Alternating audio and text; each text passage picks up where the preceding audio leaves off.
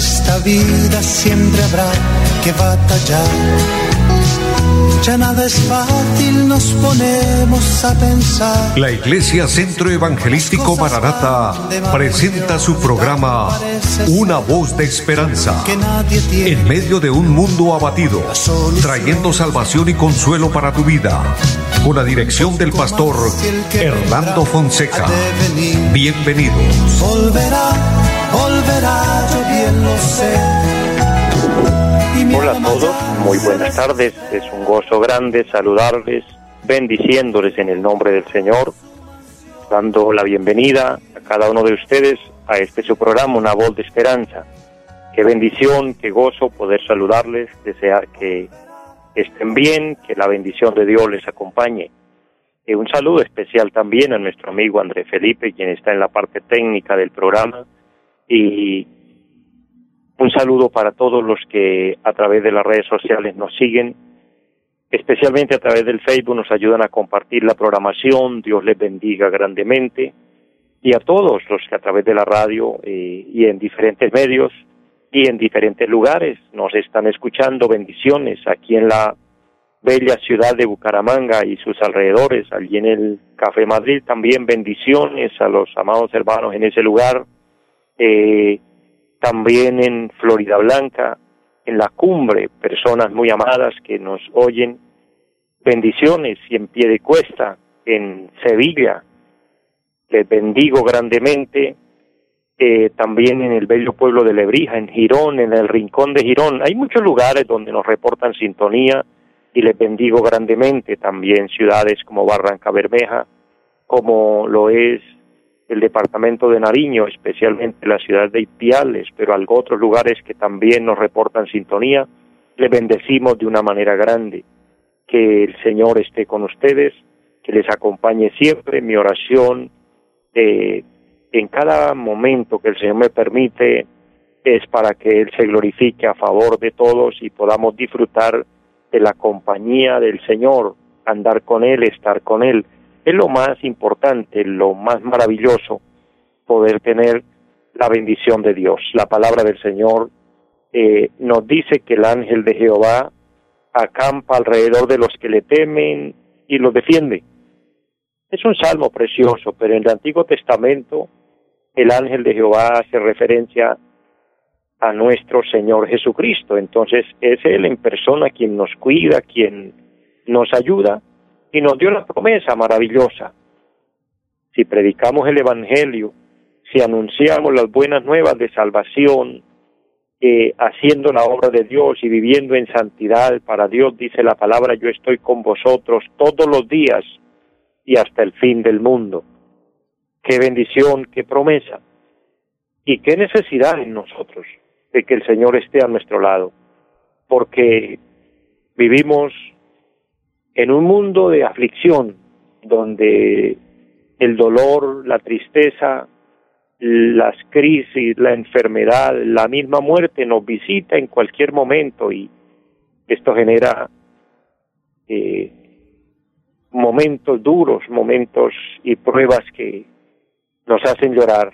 Y así muchos en este momento me están oyendo en esta tarde, pasando tristezas, pasando dolor, eh, pasando pruebas duras, pero el Señor ha prometido consolarnos y es el curso de la vida, es lo que Dios permite y tenemos que, no podemos decir, Señor, quíteme las pruebas o no permita que yo pase por ellas porque sería imposible, es, es algo natural, pero sí podemos decirle, Señor, dame fuerzas, dame fuerzas en medio del momento difícil, dame fuerzas en medio de la tristeza, consuélame en medio del dolor, en medio de las lágrimas. Sí podemos hacerlo. Yo les invito para que oremos a Dios, le pidamos bendición en esta tarde, que recibamos de Él eh, esa bendición que trae todos los beneficios en todas las áreas, salud para el enfermo, consuelo al que está triste, etcétera. Todo lo que cada uno necesitamos, digámosle al Señor, con franqueza, con confianza, que Él está para ayudarnos. Padre y buen Dios que esté en el cielo, le damos muchas gracias por este momento, por la oportunidad de poder invocar tu nombre y pido para que cada persona ya a la distancia pueda ser ministrado, pueda ser tocado y todos podamos invocar la bendición de Dios, primeramente diciéndole, tú eres nuestro Dios, nuestro Padre, también quien nos perdona, y humildemente le decimos, perdónanos nuestros errores, nuestras faltas, y declaramos la palabra que dice que la sangre de Jesucristo nos lava y nos limpia de todo pecado. Señor, de esta manera, para que haya bendición, sanidad para el enfermo, consuelo al que está triste, liberación al cautivo, que llene el vacío de aquellos corazones que están desolados, oh Dios. Padre, salva al perdido, ministra a todos en el área donde haya necesidad, suple para cada necesidad, te lo pido en el nombre de Jesús. Bendice a todos los oyentes en los diferentes lugares y de las diferentes formas y maneras en las que este programa llega, pero que a todos los que les llega y lo pueden oír les sea de bendición y de consuelo. Padre, te lo ruego en el nombre de Jesucristo, que nuestra fe sea fuerte, que nuestra fe esté firme, Dios, y que podamos disfrutar de tu presencia. Bendice esta emisora, Señor, y bendice los medios por los cuales el programa se realiza y bendice a todos y que en esta tarde haya una palabra de consuelo, haya una palabra de bendición, haya una palabra de fortaleza para todos. En el nombre de Jesucristo. Amén. Amados, la oración trae paz a nuestro corazón y el invocar al Señor, el pedirle su bendición, nos transporta a pensar lo maravilloso que es contar con Dios, depender de Él y saber que un día nos vamos a reunir con Él. En esta tierra somos temporales, estamos de paso. Los profetas dijeron, y es una gran realidad, que somos como la neblina que se aparece y luego se desvanece. Eh, es una realidad, esa es la vida. Nosotros los humanos, pues pensamos que vamos a vivir mucho y a veces hacemos planes. Bueno, no hay ningún error, no es malo hacer planes y proyectos, pero siempre tengamos en cuenta a Dios y siempre meditemos en que aquí no vamos a durar siempre, que acá nos vamos. Hay dos formas. La muerte nos puede sorprender en cualquier momento y el arrebatamiento está también a punto de suceder, el Señor llevarse a su iglesia. Hay que estar preparados, hay que estar listos. La muerte no escoge personas, ni edades, ni, ni posiciones sociales o académicas, no. A quien toca se lo lleva y no hay nada cómo impedirlo, cómo detenerlo, porque ese es el curso de la vida. Y aunque eso nos golpea y aunque eso nos duele, pero esa es la realidad. Unos se nos están yendo se nos han ido, se nos están yendo, y es una verdad que llega el momento cuando seremos nosotros los que hoy estamos vivos, que estaremos siendo despedidos también por los que queden vivos, esa es la realidad. Pero conscientes de esto, lo importante, lo satisfactorio, lo que de verdad llena es estar bien con Dios, estar listos para presentarnos delante de Dios. Por eso quiero hablarles hoy de una palabra muy importante.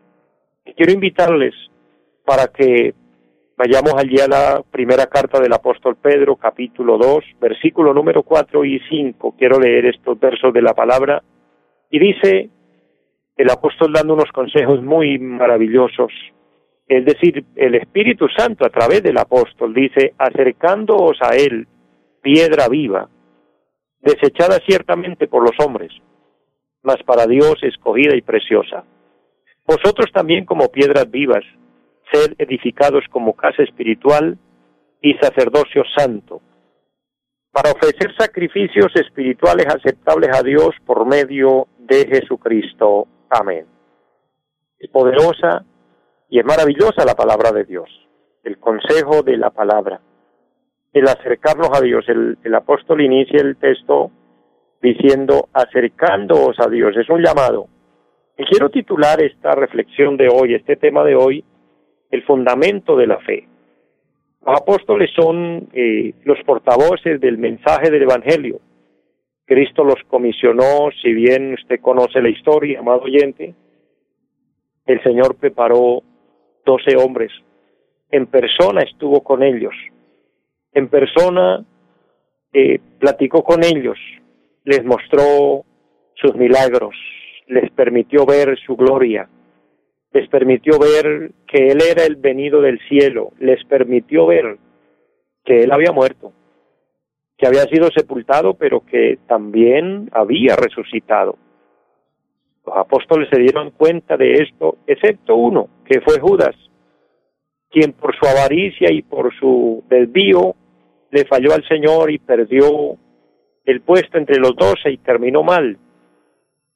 Pero el número debía completarse y por eso Dios escoge uno más y es eh, fácil entender e interpretar que quien llenó ese número para completar nuevamente los doce fue el apóstol Pablo.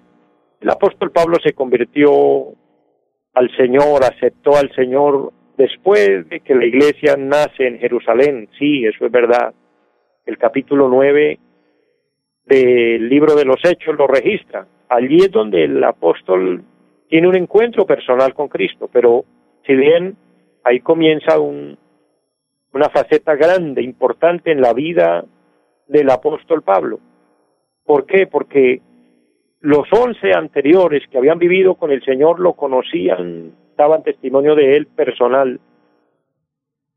Pero ahora el Señor completando el número, pues también viene y se presenta personalmente, porque cuando Pablo se convierte al Señor, él estaba persiguiendo a los cristianos, él estaba persiguiendo a los, a los mismos apóstoles, que luego se convirtieron en sus consiervos, en sus compañeros, pero él los perseguía porque tenía un celo de, de las creencias judías, de las creencias de la ley, y estaba equivocado, él, lo testifica más luego.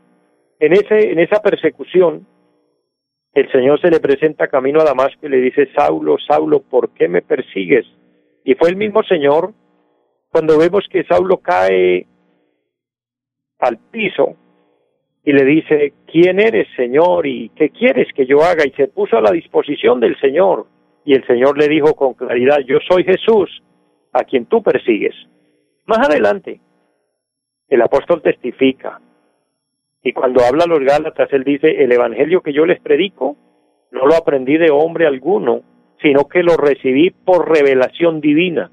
Entonces démonos cuenta que así como el Señor preparó a sus apóstoles pero faltaba uno, entonces prepara también a Pablo, el apóstol, para que fuera uno de los doce y completar el número y que ellos fueran eh, los portavoces del mensaje, para que hubiera claridad en lo que ellos hablaban, tenían que tener una convicción firme para darle así lo que hoy llamamos el fundamento de la fe, que, que la fe esté fundada en algo firme, en algo estable. Porque si bien, amado oyente, debemos ser conscientes que el Evangelio no es una religión más, no es una creencia de alguien que le pareció por ahí bien, no, el Evangelio es eterno. El Evangelio verdadero de Jesucristo y que es anunciado a la luz de la palabra es las buenas nuevas de salvación y no es un cambio de religión, por el contrario, es un cambio de vida, es nacer de nuevo, es tener un encuentro con el Señor, es tener una relación con el Señor. Por eso el apóstol, ahora el apóstol Pedro aquí lo estamos viendo, después de muchos años de ministerio, después de haber convivido con Cristo, después de haber tenido experiencias tan grandes como las que él pudo experimentar, ahora él da un consejo importantísimo. Y él aconseja a la iglesia y él nos aconseja a nosotros y dice, acercándonos a él, o sea, acercándonos a Cristo. Él dice, acérquese a Cristo.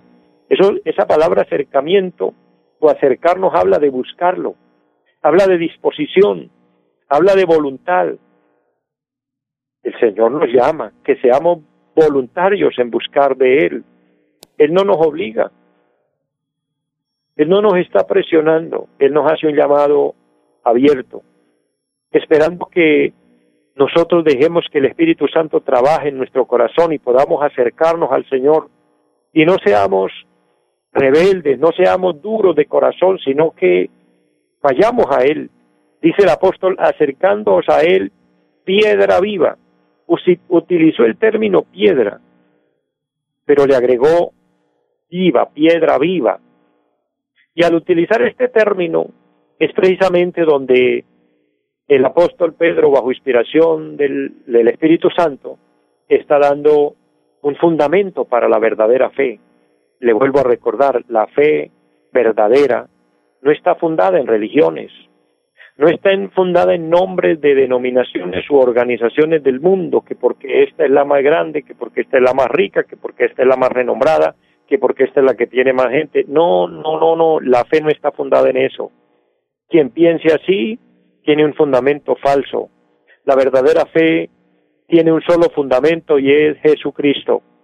Jesucristo, conocido aquí como piedra viva, pronunciado como el apóstol lo menciona y lo presenta, y dice acérquese a él como piedra viva. ¿Por qué lo utiliza con ese término? ¿Por qué lo, lo, enfoca y lo enseña y, nos presenta el tema? Porque al hablar de una piedra está hablando de una gran roca. Y una gran roca tiene unas eh, cualidades que, aunque son muchas, resaltaré algunas. Una gran roca no se desgasta. Los que conocemos o conocen algunos más, otros no tanto, pero conocemos de pronto una roca grande. Son muy vistas de pronto donde hay fuentes de agua. Y una roca grande, aunque el agua le esté pasando por encima le esté cayendo año tras año, y yo no sé cuántos años ahí, pero no se desgasta puede pasar por encima de esa roca muchas cosas. En las avalanchas pasan otras rocas por encima, pasan árboles, pasa arena, pasa de todo, pero ella no se desgasta. Tampoco se envejece. Esto da un, un vislumbre de lo que es Cristo, la roca que no se desgasta, no se envejece, eso habla de eternidad. El verdadero fundamento de la fe ni tiene principio ni tiene fin, es el alfa y la omega. Es lo que la palabra de Dios nos muestra, es de Jesucristo.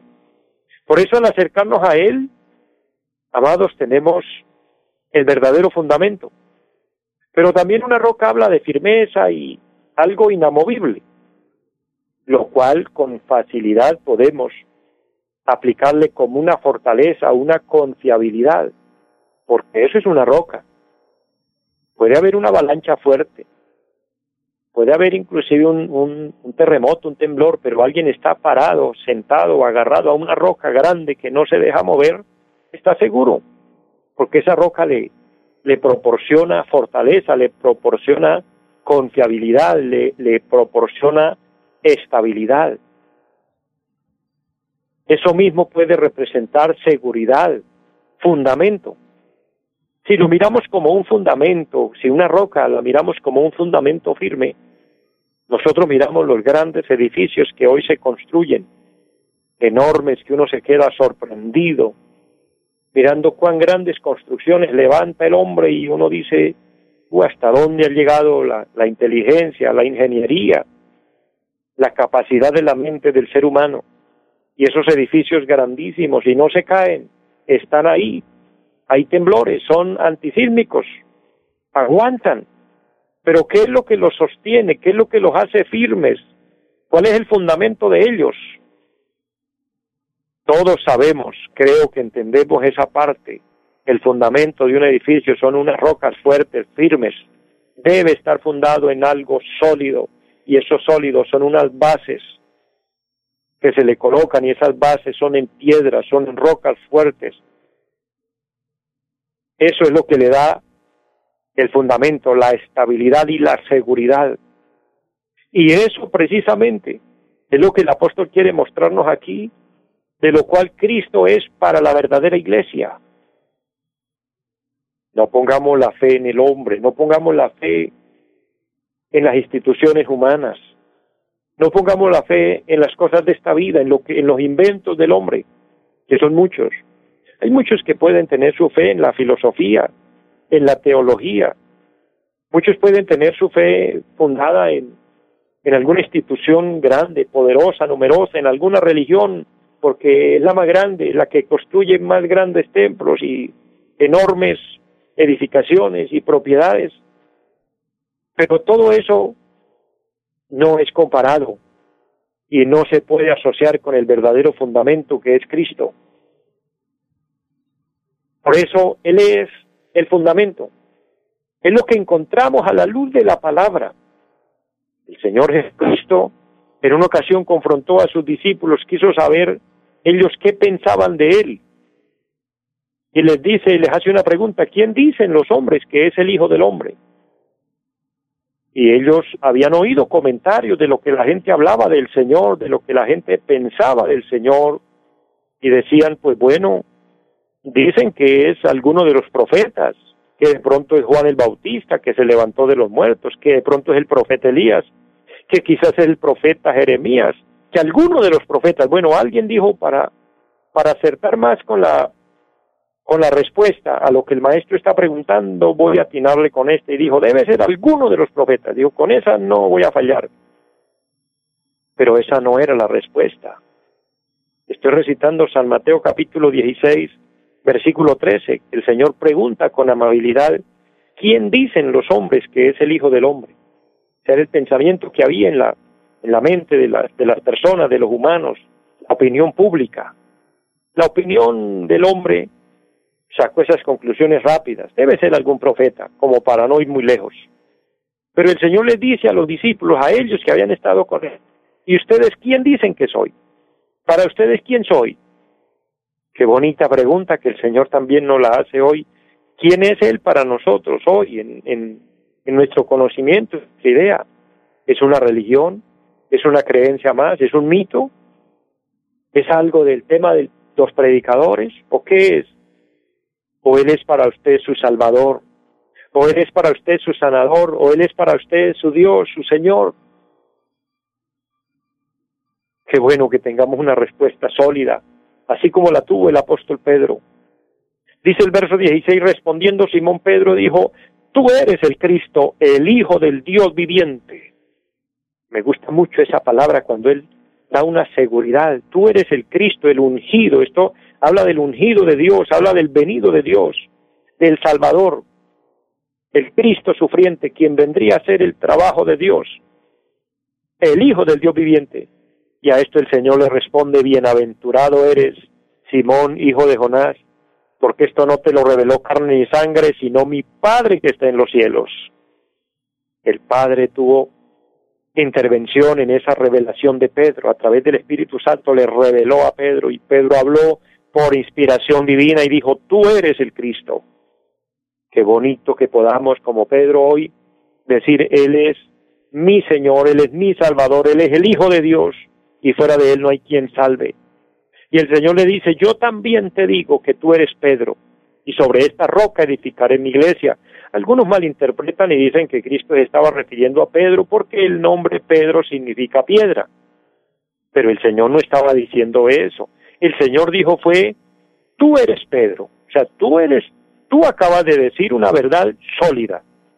Eso lo hace más firme, eso lo hace estable, y sobre eso, siendo usted Pedro y teniendo esa revelación, esa, eso que usted pronuncia ahora, y usted dice que yo soy el Hijo de Dios, que yo soy el Cristo, entonces sobre esa roca, sobre esa verdad que usted acaba de pronunciar, edificaré mi iglesia y las puertas del Hades no prevalecerán contra ella. Ese es el verdadero fundamento de la fe. Ahí está firme, estable. Quien cree en él dice la palabra, no será avergonzado. Amados, que Dios nos ayude y que el verdadero fundamento de nuestra fe sea Jesucristo. Si Él es el fundamento de nuestra fe, amados, ahí vamos a permanecer el tiempo que sea necesario aquí. Y recuerde que para lograr la salvación, para llegar a la meta, se requiere perseverancia, permanencia. El Señor dijo, el que persevere hasta el fin, este será salvo. Estamos perseverando. Usted, mi hermano, mi amigo que me oye y que ama a Dios y es un hijo de Dios, tal vez lleve mucho tiempo en el Evangelio, otros de pronto no sea mucho, otros apenas estén ingresando, otros de pronto se estén reconciliando o se han reconciliado, pero el objetivo es que permanezcamos de aquí en adelante. Ya tomemos esa decisión y firmes con Cristo hasta el final porque eso nos da una promesa, el que persevere hasta el fin, este será salvo. Entonces, que Dios nos ayude. Y si ese es el fundamento de su fe, si en, si en Cristo está fundada su fe, lo felicito y lo bendigo. Estás en el lugar correcto. Estás en el, en el lugar más seguro, más firme que nadie pueda alcanzar. Mis amados, bendiciones a todos, les amo mucho, les deseo una feliz tarde y la paz de Dios en sus corazones. Los invitamos a nuestra reunión en los días martes 7 de la noche, culto de oración. Jueves 7 de la noche, enseñanza bíblica. Domingos 9 y 30 de la mañana, culto para toda la familia. Y 5 de la tarde, culto evangelístico. Los esperamos en la carrera séptima, número 371, Barrio Amaral Cuesta. Llámenos al 318-767-9537. Volverá, volverá, volverá. En esta vida siempre habrá que batallar ya nada es fácil, nos ponemos a pensar. La Iglesia Centro Evangelístico Mararata presentó su programa Una voz de esperanza. Los esperamos en nuestra próxima emisión. Volverá, volverá, yo bien lo sé. Y mi alma ya se desespera por volar